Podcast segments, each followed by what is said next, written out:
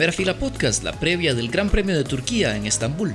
Conversamos para vos los datos de este circuito y las noticias más recientes de la Fórmula 1, las declaraciones de Román Grosjean sobre los mensajes de radio y nuestra opinión sobre el calendario provisional del año 2021. Unite a nuestra conversación en este nuevo episodio.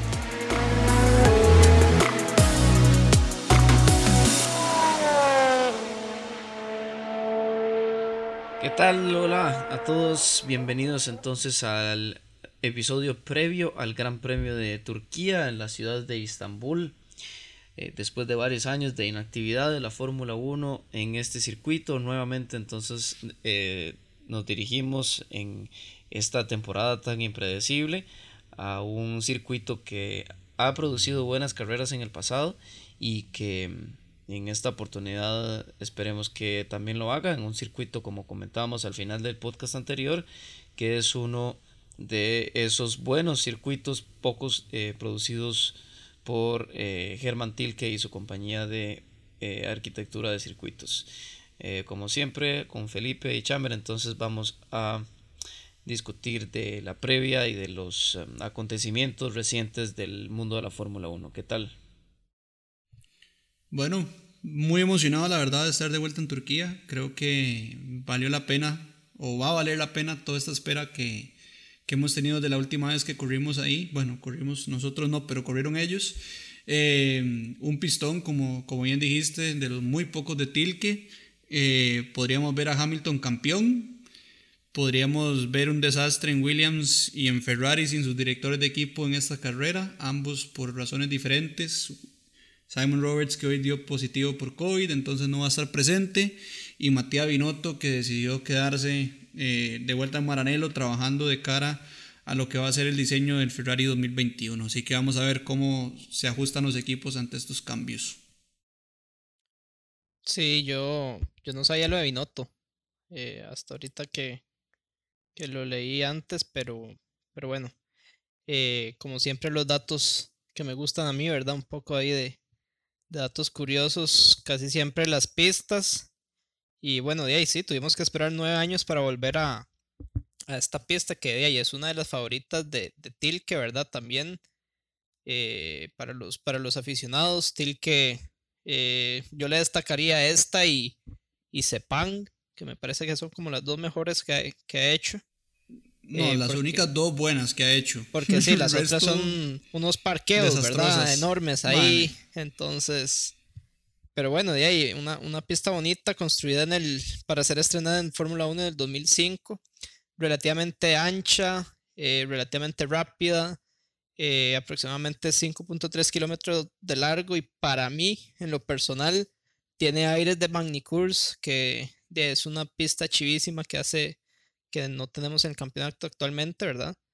Y bueno, eh, Turquía es famosa por esa curva 8, ¿verdad? Que es una curva de cuatro vértices ahí, eh, de que ahora este año va a ser gastable y cero dramática, ¿verdad? Porque antes por lo menos los carros ahí se movían un poquitillo.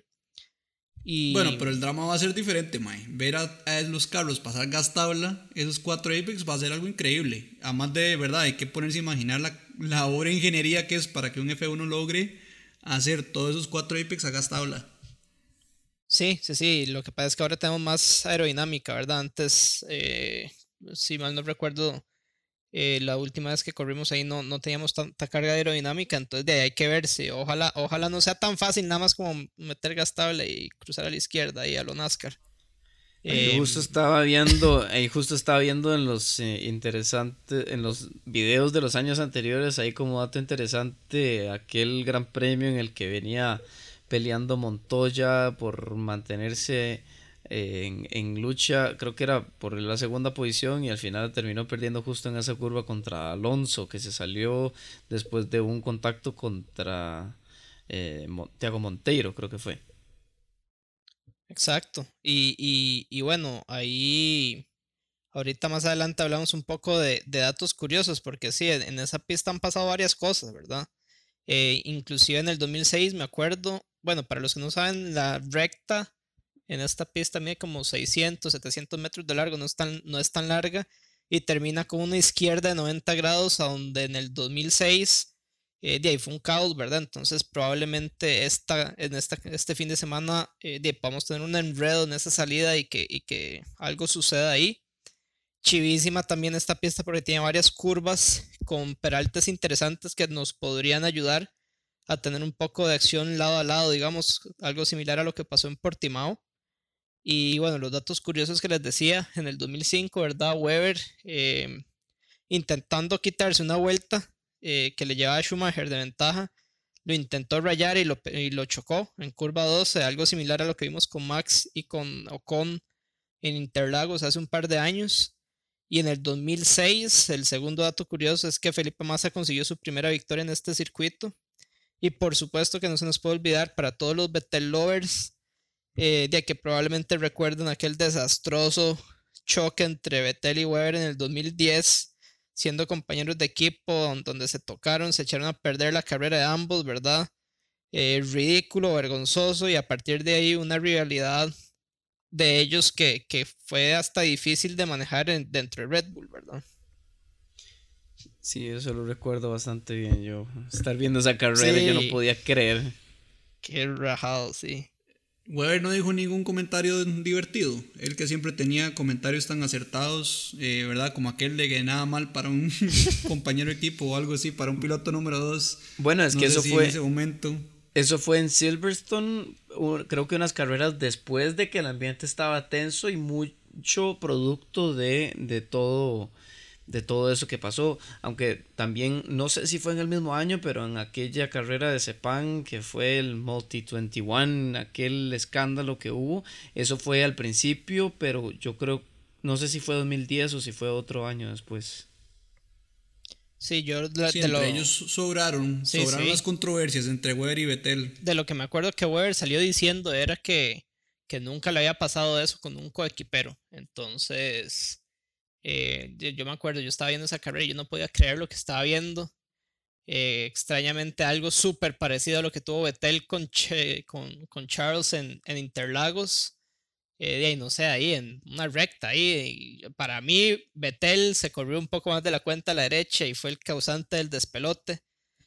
Pero en aquel entonces Edmund Marcos salió diciendo que ya Vettel iba 2-3 metros adelante y que manda huevo, que Weber le debió haber dejado el campo y, y de ahí, ahí empezó esa rivalidad interesante y bonita porque de ahí estuvo, nos dio, nos dio años de qué hablar en Red Bull y, también la última vez que estuvimos en Turquía, Vettel era el dominante, ¿verdad? No sé, creo que la pole de ese 2011, que fue la última vez que se corrió, era de Vettel con Red Bull.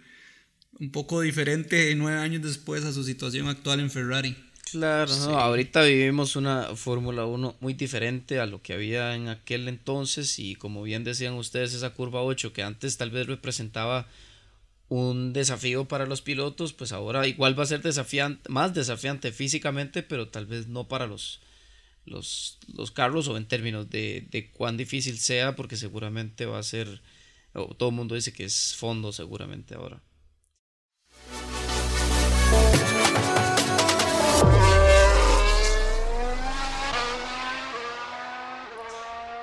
El siguiente tema que tenemos para discutir es uno creo bastante controversial porque eh, se está hablando esta semana sobre la privacidad de los mensajes de, comunicación, ¿verdad? De radio entre los pilotos y los equipos, eh, todo como producto de que Grosjean hace unos días dio unas declaraciones de que él estaba en contra de que se transmitieran en el, en el broadcast, en la, retransmisión de las carreras eh, internacionales, el, abiertamente los, los mensajes, eh, estos mensajes pues de, entre los pilotos y, los equipos.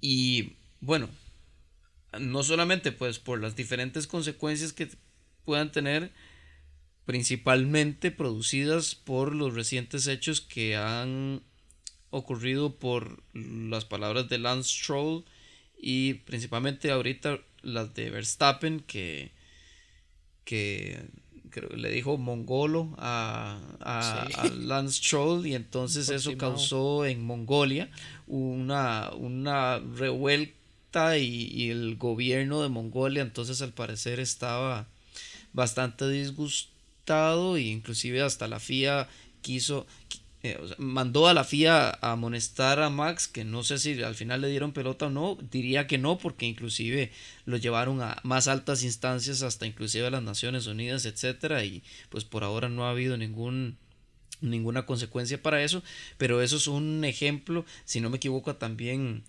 como producto de, del choque que tuvo eh, Lance y Lando. Creo que Lando también eh, había insultado a, Lance, eh, no recuerdo bien. También, correcto. Exacto, entonces Lance, perdón, Lando tuvo que disculparse después, pero bueno, esto solo por citar alguno de los pocos casos que en, los cuales los pilotos en el momento de más tensión emocional, que es obviamente cuando están arriba del carro, pues les ponen literalmente un micrófono en la boca y se dejan decir lo que sea, que pues en el broadcast eh, pues los, censuran muchas veces, pero sí no deja de ser igualmente controversial. yo no sé. Em, yo sí concuerdo con, con Grosjean en el sentido que yo creo que, que deberían de, de filtrar, digamos, no los pilotos ni el equipo lo que dice, sino lo que la televisión percibe y nos, y nos enseña a todos nosotros, ¿verdad? Eh, yo también considero que Grosjean tiene razón. Eh, de, en esos momentos ellos están en otras manejando a tope con la adrenalina full, ¿verdad? Entonces, eh, muy probablemente no están pensando lo que están diciendo. Eh, y, de algo similar a lo que le pasó a Lando, ¿verdad? Que, que al final de la carrera, inclusive después en las, en las conferencias de prensa se sentía mal él mismo por las cosas que había hecho y por las cosas que había dicho. Entonces yo creo que, que Fórmula 1 de alguna manera va a tener que empezar a tener, no sé, alguien encargado, un departamentito eh, encargado de ver qué pasa a la televisión y qué no pasa. Em, sí, me parece que también es parte del show, ¿verdad? De verlos a ellos bravos, furiosos, eh, felices, eh, diciéndose cosas entre ellos. Pero, mi punto, sí. Pero de ahí, también hay que, hay que saber qué pueden eh, transmitir y qué no, ¿verdad? Es que es un tema complicado, porque ¿a quién vas a poner? Si pones a alguien de relaciones públicas, posiblemente va a filtrar el 95% de lo que se dice. Tendrías que poner a alguien con, con un, una experiencia como piloto que entienda lo que está pasando por la mente o lo más cercano que está pasando por la mente cada uno en la situación en la que están. Pero entonces, ¿verdad? Ya, ya se está complicando un tema que yo creo que Liberty simplemente se fue por lo más fácil, es todo lo que digan, juega. Entonces, de verdad se las trae el, tema. Eh, yo sí creo que, como decía Chamber, es parte del show. También me parece que para los aficionados es muy interesante escuchar, especialmente cuando hablan de la parte estratégica, ¿verdad? Cómo está el desgaste de las llantas, que si sienten o que están viendo lluvia en X curva y entonces cuál es el feedback que le dan los ingenieros de vuelta. O sea, yo creo que sí hay partes muy interesantes de la comunicación de mensajes entre piloto y equipo, pero entiendo un poco, ¿verdad? La preocupación de, de pilotos como Grosjean de perder, ¿verdad? Por completo esa privacidad. Yo sí, yo no sé si está mostrándose absolutamente todo lo que se está diciendo. O sea, en, las carreras pasan muchas cosas, tal vez eh, están hablando de aumentar tal vez un poco ese filtro, pero yo no creo que ese filtro ahorita sea inexistente por completo. Yo sí creo que, que hay algún grado de, de, filtro porque inclusive he llegado yo escuché, a escuchar mensajes, por ejemplo, cuando pusieron todo el radio completo de la última vuelta de de la primera carrera del año en Red Bull Ring cuando estaba Lando en disputa por, por, por, la última, por el podio, pues, eh, eso, eso no salió por completo en el, en el, en, el broadcast. Entonces, sí fue, o sea, sí hay, hay un, un cierto filtro que por ahora existe, pero simplemente me imagino que van a tener que, que restringir el acceso, yo no sé, a la gente que sí tiene acceso a, a esa información, o bueno, no sé.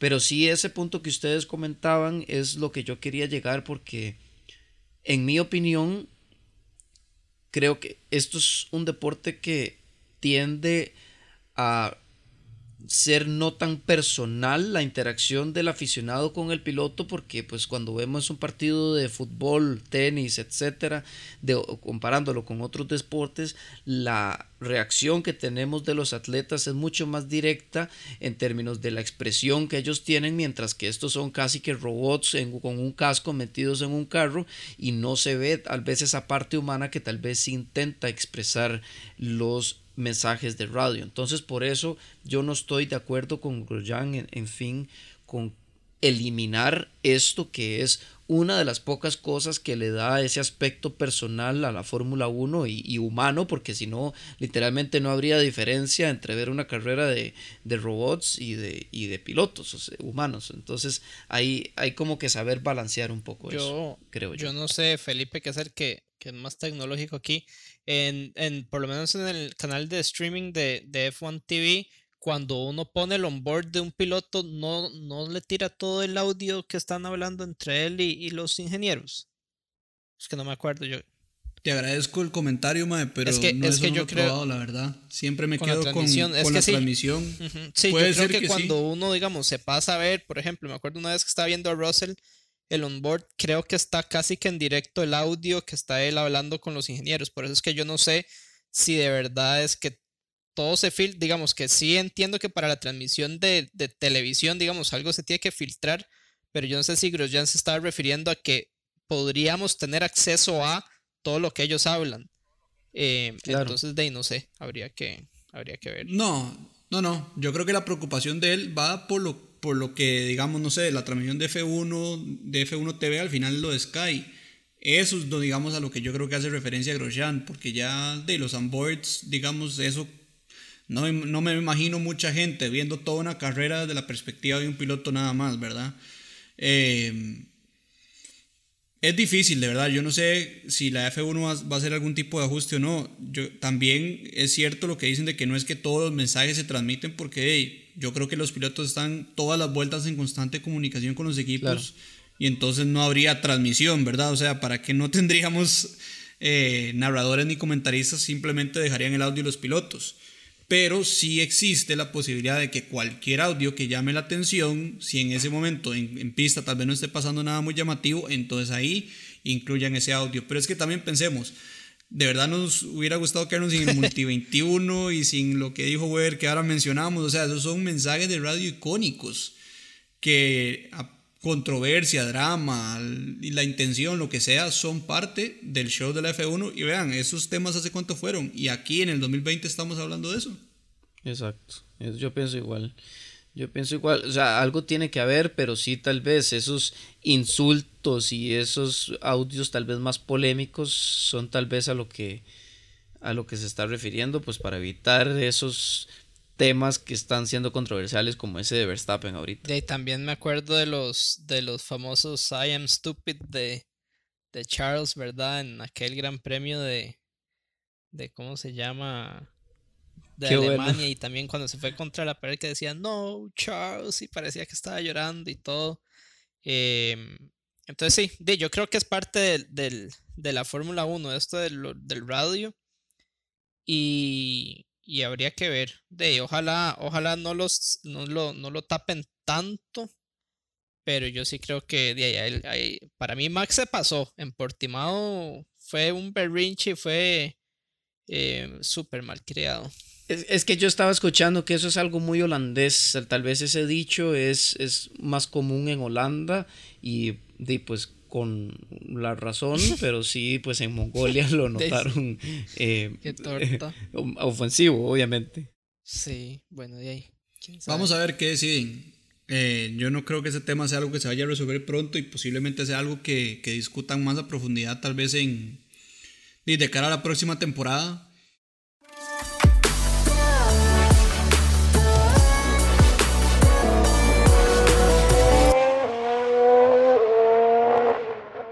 Y hablando de la próxima temporada, tenemos un calendario provisional finalmente. Eh, costó un poco que llegara ese momento, pero Liberty lo dio a conocer, si no me equivoco, el día de ayer. Eh, me parece que se volvieron locos, se les olvidó que estamos en pandemia y lo que nos regalaron fue un calendario de 23 carreras. Eh, tres ahí en veremos, eh, con la cancelación de Vietnam, que era la cuarta carrera del calendario, eso eh, ahora está un circuito, ¿verdad?, que tiene que llenar ese espacio, ellos están ceñidos en tener las 23 carreras. Sin contrato en este momento firmado tenemos Barcelona, que es el 9 de mayo en España, la quinta carrera, y la carrera número 21, que es en Interlagos, Brasil. Al final, el tan sonado pase al circuito nuevo en Río de Janeiro, en el que iban a talar la mitad de un bosque de Brasil, decidieron que tal vez eh, no era lo correcto, o bueno, ahí siguen dándole vueltas al tema, y bueno, por el momento la carrera se mantiene en Sao Paulo en Interlagos, que es al final un pistón. Tenemos el retorno del Gran Premio de Holanda en Zandvoort, que ese es otro pistón que, bueno, han hecho ciertas modificaciones para adaptarlo un poco más a, a la modernidad, pero igual yo creo que podríamos ser una carrera muy interesante. Y. Ajá. Bueno, eso me quita un poco las esperanzas de lo que vamos a ver. Pero bueno, eh, si, ¿verdad? si el COVID lo permite, podríamos ver literalmente una marea naranja ahí en Zandvoort. Claro, yo no creo que sea em, algo muy iluso, sino ambicioso y optimista por parte de Liberty porque ellos mismos están considerando como que pueden operar en cualquier circuito con los protocolos que tienen ahorita. Parece en las declaraciones que se dan contra el pecho porque porque sí es em, eh, como que se les nota ese aire de, grandeza casi como que están en contra de, la pandemia ahorita en este momento con los protocolos que tienen en juego em, en acción ahorita. Y bueno está por verse todavía no ha pasado ningún hecho muy dramático pues a excepción de un par de, de casos que han estado ahí involucrados en el paddock pero que parece hasta ahora que lo han tenido eh, bajo control, la excepción casi que de aquel caso polémico con, con Lance Stroll, pero por dicha no pasó a más. A mí, a mí yo, yo pienso algo similar a, a, Bernie. Yo creo que ellos, con lo que pasó este año, se dieron cuenta que pueden trabajar bajo, bajo una pandemia, digamos, inclusive. Em, me gustaría, bueno, yo no sé, estuvimos viendo, ¿verdad? El, de hecho, pusimos un, un post en Instagram con el, con el calendario para el próximo año. Y yo lo que sí sigo insistiendo es que a mí me hubiera gustado que incorporaran circuitos más tradicionales. Ya vimos todo lo que ha pasado con Imola, Portimao. Sigo creyendo que podrían tener al año un par, un par de wild cards o algo así para meter sorpresa eh, de algunos, algunas carreras y digamos un par de meses antes decir, bueno, esta carrera se va a tal lugar. Ustedes imaginan la plata manda. sí, ustedes se imaginan ver Jerez o Watkins Glen o alguna otra, así, otra vez. Em, porque sí, a mí en lo personal me ha gustado mucho de, todo lo que hemos visto este año y me parece que deberían de intentar replicar algo, por lo menos para el próximo año. Pero es que Bernal dio en el clavo, la plata manda, especialmente con lo afectado que se han visto las finanzas de la F1 este año. Hace unos pocos días eh, estaban publicando los resultados de Q3 y es increíble la diferencia en, ¿verdad? En, la parte de ingresos y costos y todo que ha visto la F1 en este Q3 versus el Q3 del 2019. Entonces yo creo que el próximo año también parte de, este calendario de 23 carreras para intentar recuperar todo lo que perdieron este año. Y también acordémonos que, que muy bonito Portimao, muy bonito Mugello, muy bonito Imola, pero se dice por ahí que varias de esas carreras no pagaron ningún fee para tener los derechos a hostear la carrera, simplemente, ¿verdad? Asumieron los gastos que, que, se tenían para poder operar el Gran Premio, pero ese no es el negocio de la F1. Entonces, yo creo que por ahí va esa parte compleja. Habría que ver si en esa cuarta carrera podríamos ver algo, pero también venimos, ¿verdad?, a estar en China. Entonces yo no sé si tal vez con una semana de descanso podríamos pegar de una vez el brinco a Europa y ver un poco de esas, eh, de las que al final la gente quiere. La gente quiere Imola, la gente quiere Portimao, la gente quiere Mugello. Han sido carrerones, circuitos tradicionales, todo lo que nos gusta a los aficionados. de hecho, que se, vuelen, que se vuelen Barcelona y pongan otra de esas. Que metan pan en ese cuarto, en ese cuarto slot que tienen ahí. Queda cerquita de China. Cuando dijo las diferencias en Q3 me quedé pensando porque esto es Fórmula 1 y la Q3 yo pensé que era como la clasificación. Pero no, papito. me di cuenta que estaba hablando del tercer cuarto del año. Eso mismo, eso eh, mismo.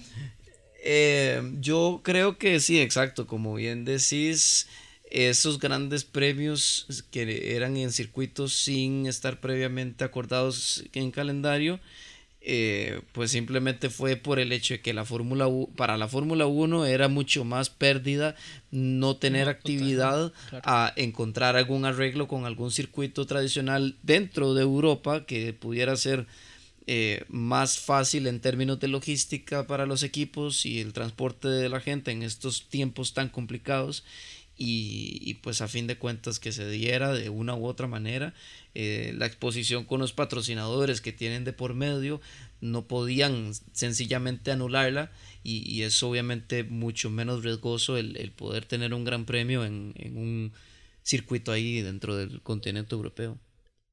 También, y, y, lo bonito es que volvemos a América, que nos dejaron sin carreras este año. Ya vemos a, a Austin en el calendario, hermano Rodríguez, y tenemos carrera nueva en, Arabia Saudita, en las calles de Jeddah, que mucha gente lo ha criticado, ¿verdad? Que, que es un poco el estilo de, la Fórmula E y no la F1 como tal, pero yo creo que volvemos a lo mismo, la plata manda. Sí. Sí, sí, ahí yo lo que estuve viendo es que Arabia Saudita sí tiene planeado, digamos, en, en un futuro relativamente cercano, eh, hacer un parque de automovilismo propiamente, ¿verdad? Digamos, para, para poder acoger ese gran premio, pero bueno, ojalá no pase lo que pasó con India, ¿verdad? Que de ahí hicieron una inversión enorme y a fin de cuentas nadie fue, no fue buen negocio y ya no se corre. Em, entonces, no sé, a mí de, los, de los circuitos entre, entre, entre comillas nuevos que vimos este año, ¿cuáles fueron las carreras que más les gustó? Digamos, todavía falta la, la de este fin de semana, que es Turquía, pero, pero de las carreras que vimos este año, ¿qué, ¿Cuál fue la favorita de ustedes? yo creo que yo, en mi caso, me quedo como hielo. Sí. Sí, Mugello fue buena. Eh, no sé si mejor que Imola, sí, yo creo que claramente mejor que Imola porque tal vez es un buen circuito para una vuelta, pero no tal vez para carrera por aire sucio y todo esto. Em, sí, Mugello fue la, pensar ahorita. Yo creo que sí, de esos circuitos, bueno, también eh, Nürburgring no recuerdo si la carrera había sido buena o no, pero es un super circuito y que ha dado buenas carreras también en, Fórmula 1 en otros años, que sería lindo tenerlo, pero si no, recuerdo ahorita si fue, había sido una buena carrera o no. Yo, le tengo esperanza a, a, Estambul, porque esa pista eh, tiene, sus, tiene sus puntos para pase y aparte de eso tiene los peraltes que estuvimos hablando antes eh, de donde pueden colocar un carro en otra línea por fuera, por ejemplo, e intentar mantener posición y todo eso. Entonces yo creo que se podría prestar para, para una carrera muy chiva. Claro. No, y además de antes de que tuvieran que echar para atrás con todo el tema de, aficionados, habían vendido todas las habían vendido como 40 mil entradas, lo que no habían vendido en todos los gran premios que tuvieron ahí. Parece que ahora los turcos sí quieren la F1 eh, y 40 mil entradas y creo que ellos dijeron que hasta 120 mil personas iban a permitir para la carrera. Eso ya lo hace un, posiblemente un gran premio rentable. Y uno de los que tiene, ¿verdad?, ciertos números de la rifa para no volver al calendario es Paul Ricard, que el año pasado, si no me equivoco, fue un caos el llegar y salir de la pista. Un montón de aficionados se perdieron la carrera porque no pudieron ingresar a tiempo. Y eso a la F1 al final no le sirve, por más que la carrera pague, si es un desastre para los aficionados, sin aficionados no hay deporte. Bueno, y no se perdieron mucho tampoco. Peor, carrera aburrida y no llega la gente por problemas de bueno, no, digamos, vuelven por, por ejemplo, eh, Paul Ricard es, un, es una pista que a mí no me gusta. Yo no la tendría del todo en el calendario. Yo pondría Magnicurs, como estábamos hablando antes. Totalmente de acuerdo. Es mucho más chiva la pista de Magnicurs que la de Paul Ricard, pero no sé cómo estarán las finanzas de Magnicurs en estos momentos. malas porque ¿por qué no están acá? Sí, sí, sí. yo a mí me gustaba una de las que decía Chamber de se imaginan ver un carrerón en Watkins Glen. A mí me encanta esa Y yo sé que eso es algo de, es algo de los sueños de Chase Carey, ¿verdad? Él siempre ha querido tener una segunda carrera en Estados Unidos para complementar la que ya está en Austin. Ah, estuvieron hablándole a Miami, Pero al final la de Miami sería una callejera, que, no es lo mismo. o sea, en Estados Unidos hay, hay pistas todavía con mucha historia, Sebring, Watkins Glen, Road America, Road Atlanta. Hay circuitos sobrados que podrían ser unos carrerones sin tener que ir a improvisar a Miami. Pero bueno, al final volvemos a lo mismo, todo es un tema comercial. De, hecho, creo que esta semana hablaron de Miami, ¿no? Que no, que no iba definitivamente o algo así. Sí, que no o el próximo año, sino que tal vez hasta los 22. O sea, yo sé que ese era el plan, pero obviamente eso está lejos de ser igual que un circuito permanente, icónico en el motorsport de Estados Unidos. Exacto. Sí. sí, pero bueno, esa es la misión de ellos. Ellos están ceñidos en tener por lo menos dos o tres carreras en Estados Unidos. Es que es un mercado muy grande. Eh, y entiendo, ¿verdad? La insistencia de, de, Chase Carey más que él es americano y quería, ¿verdad? Como dejar eso cerrado para, para el 2021. Pero bueno, yo creo que está muy difícil que lo logre ese cuarto espacio en el campeonato. Sería rarísimo de China volar a Estados Unidos para después volver a Barcelona. Creo que lo matan todos los equipos. Pero bueno, este, con esto cerramos el capítulo. Invitarlos a todos eh, a continuarnos apoyando en todo lo que es nuestros canales, en Facebook, en Instagram, Spotify, Apple Podcast y bueno, ahora que estrenamos un boletín nuevo, todas las semanas vamos a estar compartiendo el resumen de las noticias más relevantes, así como el episodio más reciente.